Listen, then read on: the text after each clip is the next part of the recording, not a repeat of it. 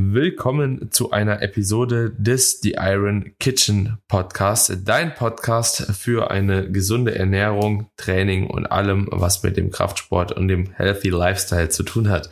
In der heutigen Episode geht es um ein sehr, sehr wichtiges Thema, das uns wahrscheinlich alle, also zumindest im ambitionierteren Sport, sage ich jetzt mal, schon mal betroffen hat und auch bei sehr, sehr vielen, die eine Diät schon mal auf längerer Basis durchgeführt haben. Und zwar geht es um das Thema Food Focus. Und ich bin super, super gespannt, was Carmen hier für Dinge nochmal ja, mitgebracht hat, für Punkte mitgebracht hat. Bei ihm ist es gerade tatsächlich ein sehr, sehr relevantes Thema. Aber ich sag mal so, es ist auch ein Thema, das mich tagtäglich im Coaching-Geschäft mit meinen Kunden, insbesondere mit den Wettkampfathleten in der Wettkampfphase, beziehungsweise umso näher sie an den Wettkampf kommen, aber auch vor allem in der Phase danach extrem beschäftigt. Und das ist für mich dementsprechend auch eine sehr, sehr interessante Episode, die wir hier vorhaben. Und ich bin gespannt, was wir euch hier alles mit auf den Weg geben können. Bin mir aber sicher, dass das eine extrem hilfreiche und informative Folge werden wird. Ja, da bin ich mir auch sehr sicher. Also auch nochmal zum Verständnis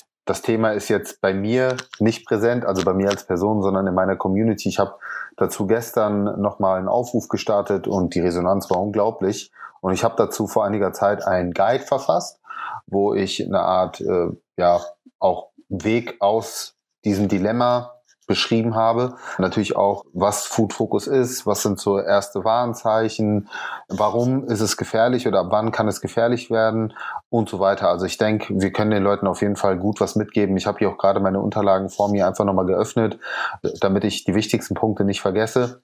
Aber wie du schon gesagt hast, auf jeden Fall ein großes Problem, was auch wieder Menschen betrifft, die sich sehr intensiv mit Ernährung auseinandersetzen.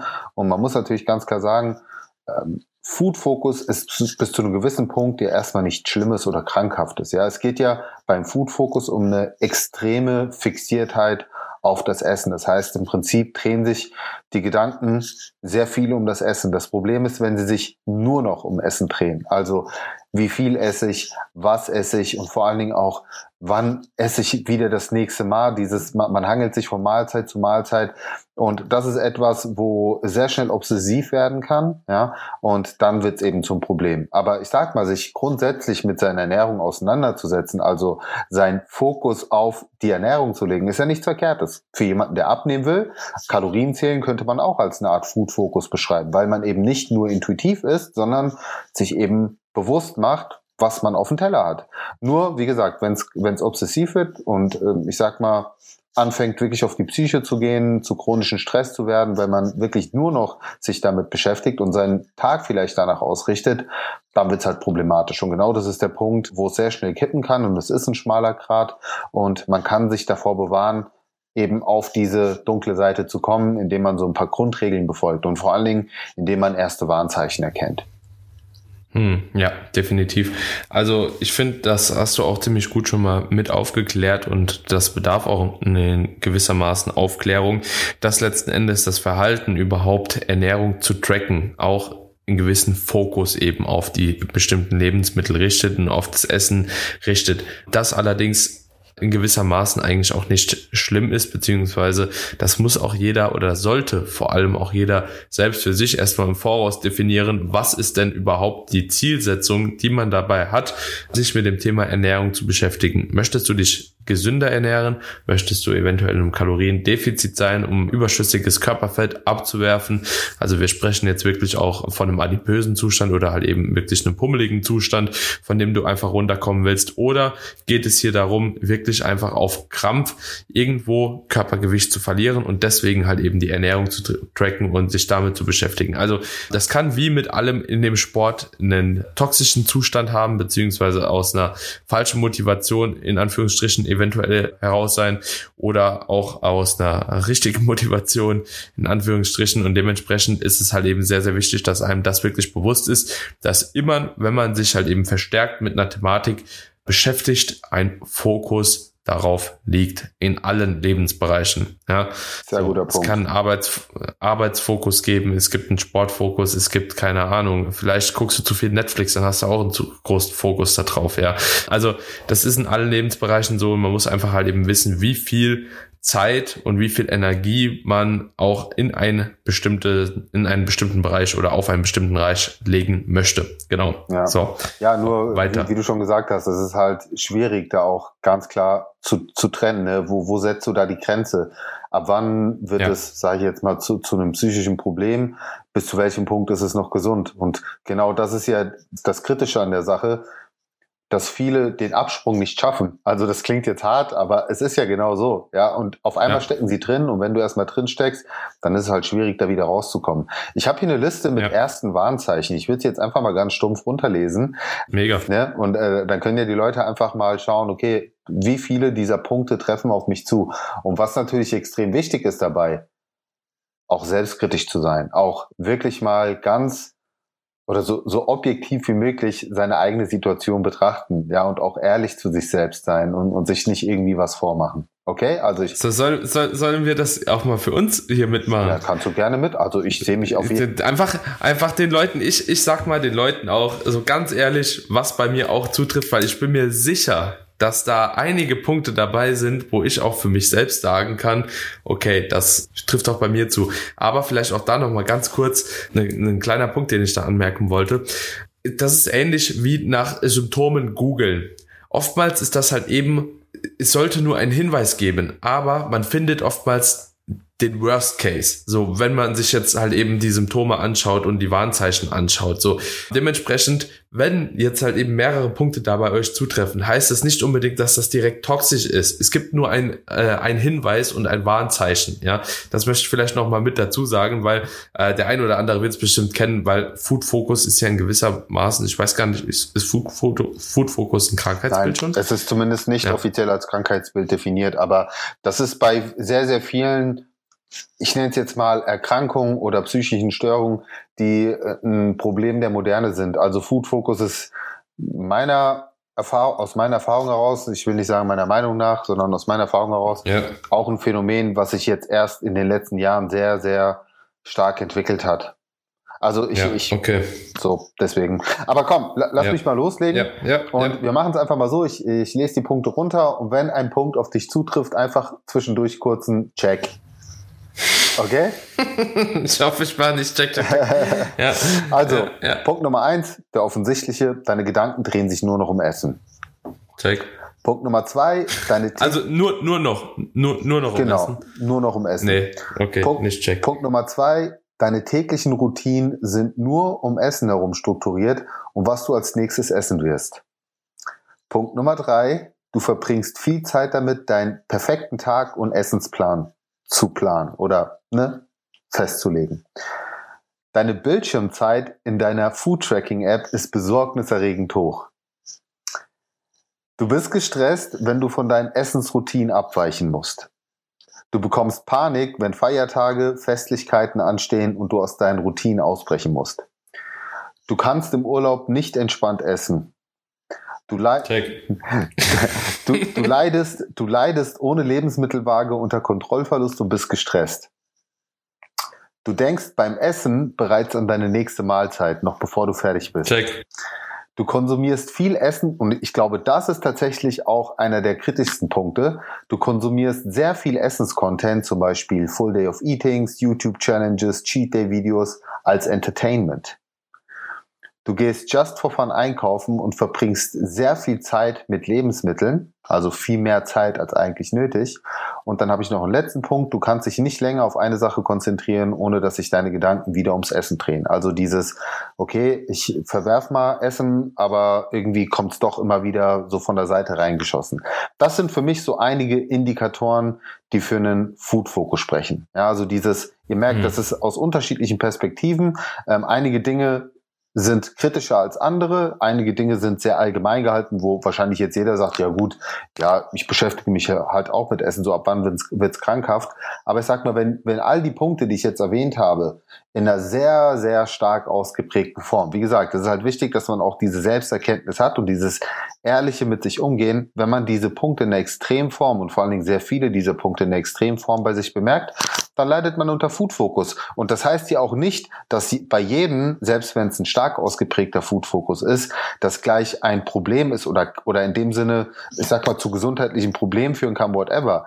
Aber es gibt halt Menschen, bei denen kann sich das krasser auswirken als bei anderen. Ne? Also ich meine, mhm. wir sprechen hier schon dann auch über orthorexische Züge, die das Ganze annehmen können. Mhm, yeah. und spätestens ja. dann sprechen wir halt wirklich über ein manifestes Problem. Wenn man anfängt zu kategorisieren ja. in, in gute Lebensmittel, in schlechte Lebensmittel, wenn man anfängt, sich krass zurückzuhalten, also Thema Restriktion.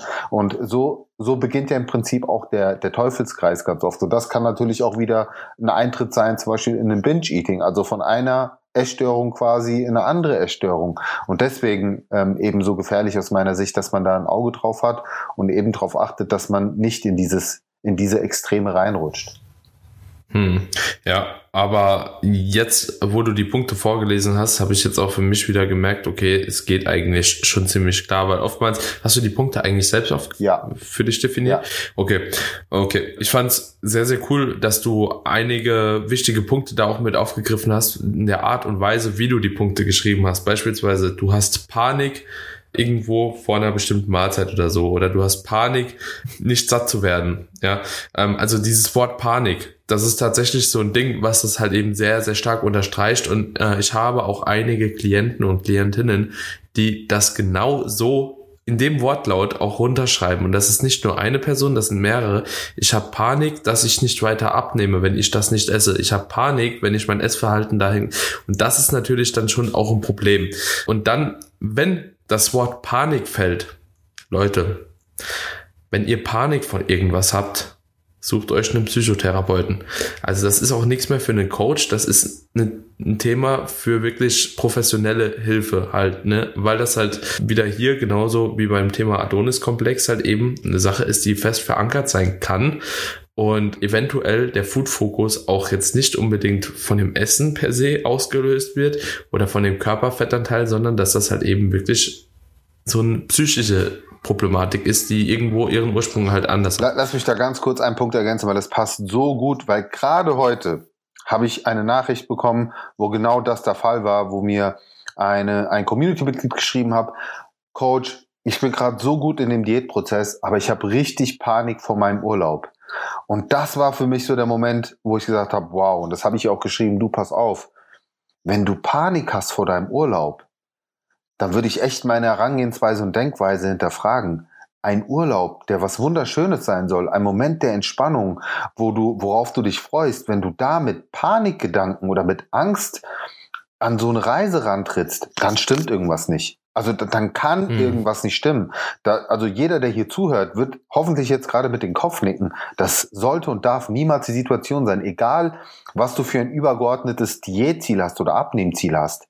Aber ein, aber ein Urlaub oder eine Auszeit aus deinen Routinen sollte niemals mit Panik oder mit Ängsten verbunden sein. Ja, die, wenn, wenn diese zwei Denkmuster bei euch auftreten, Alarmglocken an. Okay? Und mhm. man muss auch ganz klar sagen, dieses Verhalten, das tritt ganz oft bei Menschen auf, die eine längere Historie hinter sich haben aus Diät und Restriktion.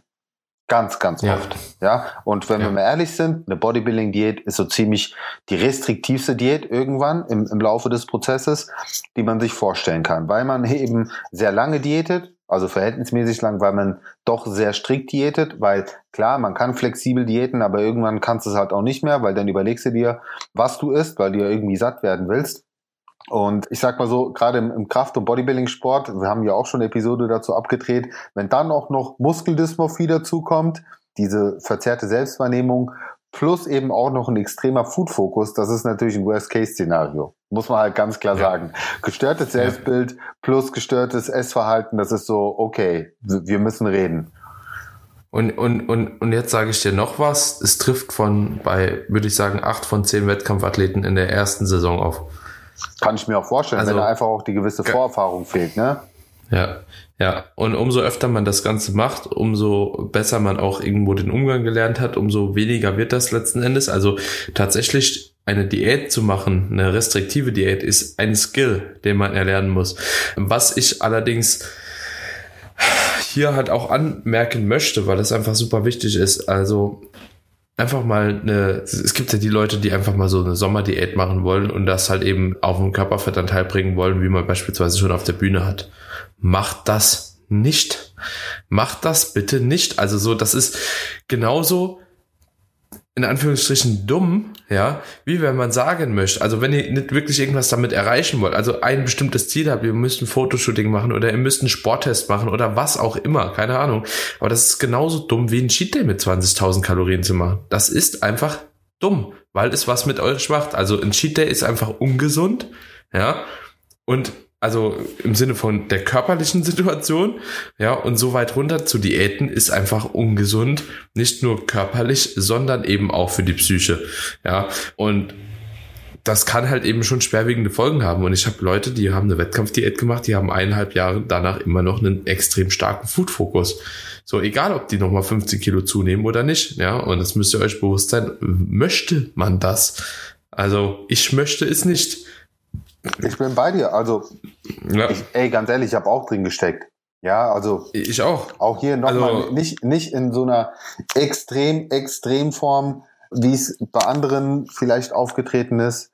Aber ich habe drin gesteckt, ja auch vor allen Dingen, weil ich sehr, sehr hochgesteckte Ziele hatte. Also genau das ist auf mich zugetroffen. Also das Thema Muskeldysmorphie. Ich will das Beste aus mir rausholen und dann versuchst du natürlich 200 Prozent zu geben, fokussierst dich noch mehr auf die Ernährung, noch mehr auf das Training und genau das war schlussendlich auch mein Einstieg, ja. Aber ja, also, also ich hatte auch schon einen sehr, sehr starken Food-Fokus gehabt mal und das, also ich war sehr, sehr froh, als das langsam abgeklungen ist. Und es hat über ein Jahr gedauert. Es war keine so schöne Zeit. Ja. Ja, und vor allem auch nicht für die Personen, die dich umgeben. Ja, für, die Personen, genau. Du gehst jedem auf die Nerven damit halt, ohne dass du es wirklich merkst halt, ne? Und die Leute, die wollen dich ja, aber die merken ja auch, dass da irgendwas nicht stimmt, ne? aber die wollen da ja nicht auch noch die Leute sein, die da drauf rumreiten, dann, weil sie wahrscheinlich auch schon merken, okay, das nimmt halt eben hier schon ungesunde Züge an. Aber ja, da sollte man sich auf jeden Fall, wie gesagt, wenn man auch da drin steckt, vielleicht wirklich auch professionelle Hilfe holen. Jetzt rückblickend hätte ich mir auch gesagt, oh, vielleicht hättest du es doch in dem Moment machen müssen. Ja. Aber es, es wird ja, und das war mir halt auch bewusst, durch verschiedene Punkte halt eben auch begünstigt und da spielt der Körperfettanteil und die lange Diät halt eben auch mit, so dass ich wusste, okay, irgendwann wird das halt schon nochmal besser. Muss jetzt halt einfach da durch. Aber es ist halt eine Sache, die jetzt nicht so schön das ist. Das ist ein sehr guter Punkt, weil ich würde behaupten, dass, also aus Sicht von meiner Community, die schon sehr abnehmen fokussiert ist. Also ich habe nun mal viele, die die abnehmen wollen oder die abnehmen müssen. Und da will ich auch nochmal ganz klar sagen, Leute, in einer Diät ist Food Focus etwas völlig Normales. Das ist einfach der, der Körper, der euch da in die Quere kommt, ja, die, die Psyche, die euch in die Quere kommt, weil unser Gehirn registriert natürlich einen Energiemangel und der versucht natürlich diesen Energiemangel auszugleichen, indem er euch mehr Hungersignale ausschüttet, indem euer Gehirn einfach verrückt spielt. Also auch so Dinge wie zum Beispiel die Geruchswahrnehmung verändert sich komplett, wenn man in einem Defizit ist, ja. Also das wird alles sehr viel intensiver. Das merkt ihr zum Beispiel auch, wenn ihr mal beim Bäcker vorbeilauft oder beim Fastfood-Restaurant, wie anders, wie, wie anders ihr das wahrnehmt. Also Deswegen ganz, ganz klar auch immer schauen, was ist denn die Ursache des Food Focus? Diät ist definitiv eine. Umso strenger eine Diät, also umso aggressiver ihr auch da vorgeht, desto stärker wird der Food Focus sein, weil umso weniger ihr esst, desto, ne, also das korreliert quasi invers, heißt das, glaube ich. Also das auf jeden Fall mal hinterfragen. Deswegen bis zu einem gewissen Punkt ist Food Focus da etwas Normales. Eine andere Sache ist natürlich auch das strenge Tracken. Ja, Tracken ist wichtig, aber auch da haben wir zum Beispiel schon mal eine Episode abgetreten gedreht, was sind die Vor- und Nachteile des Trackens. Ein Nachteil kann sich eben über eine sehr lange Zeit eben genau dahingehend entwickeln, dass man seinen Food-Fokus verstärkt. Heißt im Gegenzug, um sich vom Food-Fokus ein bisschen zu distanzieren, auch mal zeitweise die Tracking-App wegzulassen. Vor allen Dingen, wenn man jetzt nicht so diese hochgesteckten Diätziele hat und sagt, hey, ich schieb's einfach mal beiseite oder ich nutze mal heute ganz bewusst nicht die Waage oder nicht bei jeder Sache, ja, oder ich track einfach mal kein Gemüse und Obst, was ich vorgemacht habe. Ich wiege nicht jedes Reiskorn genau ab, sondern ich arbeite mal ein bisschen mehr mit Augenmaß. Also dieses ganz bewusste Distanzieren von diesen strengen Ernährungsregeln, die man sich selbst auferlegt hat. Ja, also sei es mhm. Tracken, sei es Wiegen und so weiter. Aber das ist eben genau das. Ist, man, man muss es bewusst machen. Es bedarf ganz viel Selbstakzeptanz. Ja, also das passiert nicht einfach so. Du kommst nicht einfach so aus dem Food Focus raus. Du musst dich mit deiner selbst auseinandersetzen. Du musst dich mit deiner Situation auseinandersetzen und du musst bereit sein, auch entsprechende Maßnahmen zu treffen in deinen Routinen, um dich daraus zu befreien, weil sonst passiert nichts, ja. Das ist eine Illusion. Das wird nicht einfach von alleine weggehen. Im schlimmsten Falle wird es sogar eher intensiviert, weil umso länger du dich in diesem Zustand befindest, desto stärker manifestiert sich auch dieses Verhalten in deinem Unterbewusstsein. Und dann wird es zum Problem, weil Gewohnheiten, Routinen, sobald die einmal verankert sind, dann wird es immer schwerer, eben sich aus diesen, aus diesen Verhaltensmuster rauszulösen. Hm. Ja, definitiv. Ach ja, das ist ein, ein Thema, das Thema. mir auch, ja, ja ein leidiges auch. Thema, das, das mir auch sehr viel Kopfschmerzen schon selbst bereitet hat. Dementsprechend kann ich da auch wirklich nur an die Leute appellieren. Nimmt das Ganze auf jeden Fall ernst und versucht euch da auch nicht in so eine Situation reinzubringen. So schön Diäten und so schön ein niedriger Körperfettanteil auch ist, letzten Endes hat man da eher weniger weniger Bock drauf, glaube ich, ja. wenn das wirklich. Äh, ja, und auch so hilfreich Kalorientracken ist, ne? Auch hier. Ich meine, ich bin großer Freund von Kalorientracken, aber wir sagen immer wieder, es ist ein zweischneidiges Schwert. Es kann helfen, es kann dich aber auch in, in eine böse Situation reinreiten. Und das ist quasi Worst Case, was passieren kann, wenn du eine gewisse Abhängigkeit oder ein, ein ein Zwang dahinter ist. Deswegen nutze es situativ, aber mein Anspruch, mein Ziel ist es immer für meine Coaching-Kunden, wenn sie jetzt nicht gerade die ambitioniertesten Sportler sind und jede Kalorie zählen müssen, irgendwann hin zum bewusst intuitiven Essverhalten zu kommen, worüber wir auch schon eine sehr coole Episode abgedreht haben. Ja, also ja. das ist eben das Schöne, wir sind mittlerweile an einem Punkt bei Folge 100, das ist Folge 113, das muss man sich mal auf der Zunge zergehen lassen. Und wir haben schon so viele Themen, im Laufe der letzten anderthalb oder zwei Jahre fast behandelt, die, auf die wir immer wieder verweisen können. Deswegen für alle, die jetzt neu einsteigen, nehmt euch wirklich mal die Zeit und scrollt mal von Folge eins runter. Also ihr werdet so viele Sachen für euch entdecken, die euch einen riesen Mehrwert bieten. Und äh, deswegen freuen wir uns auch sehr, wenn ihr uns einfach auch ein, ein positives Feedback da lasst, wenn ihr den Podcast wertet, damit eben auch andere auf unserem Podcast hingewiesen werden. Ähm, so wie du vielleicht jetzt auch auf uns gestoßen bist. Entweder über eine Weiterempfehlung oder weil es dir angezeigt wurde, weil du dich eben speziell für diese Gesundheitsthemen, Trainingsthemen, Ernährungsthemen interessierst. Deswegen support auch uns, wie wir versuchen, dich und alle anderen Zuhörer hier zu supporten. Also wir freuen uns wirklich riesig, wenn ihr einfach auch eine Bewertung da lasst. Hm, auf jeden Fall. In diesem Zuge würde ich auch sagen, beenden wir die Episode. Ich hoffe, das Ganze hat euch einen kleinen Denkanstoß auch mit auf den Weg gegeben, äh, euch auch in gewissermaßen geholfen, wenn ihr nicht ganz wisst, wie man mit der Thematik am besten umgehen sollte. Und ja, wir freuen uns natürlich über euren Support. Wenn ihr Probleme mit dem Thema Food Focus habt, dann letzten Endes schreibt uns gerne, beziehungsweise können wir dahingehend, denke ich, auch nur auch hier wieder mal einen Coach empfehlen, je nach Stadium mit Ausrufezeichen. Ne? Wenn es bei euch wirklich schon ein sehr, sehr manifestierter äh, Zustand ist, über längere Zeit erarbeitet, dann eher doch zu einem Psychotherapeuten auch greifen. Und wie gesagt, schämt euch da nicht dafür, wenn das so ist. Ich hätte es, glaube ich, in der Situation ganz gerne gehabt damals, dass mir da irgendjemand geholfen hat, der wirklich auch Ahnung davon hat. Und dementsprechend würde ich sagen, schließen wir damit ab. Yes, eine letzte Empfehlung noch. Bitte folgt uns beiden auf Instagram weil genau solche Themen behandeln wir tagtäglich, ob aus Sicht des Trainings, eben auch solche Themen und vieles mehr. Also wir sind auch im Gegensatz zu vielen anderen Podcast, wie, wie nennt sich, wie nennen sich Podcaster? Nennen, nennen die sich Podcaster. Also ich würde ja. jetzt einfach mal behaupten, wir sind im, im, Gegensatz zu vielen anderen Podcastern da draußen wirklich super aktiv auf Instagram und das auf täglicher Basis ja. in Form von Fragerunden und mehr. Wir verlinken euch auch mal unsere beiden Instagram-Profile unten in den Kommentaren. Und damit jetzt wirklich bis nächste Woche und äh, nochmal danke für den Support, eure Coaches. Ciao, ciao.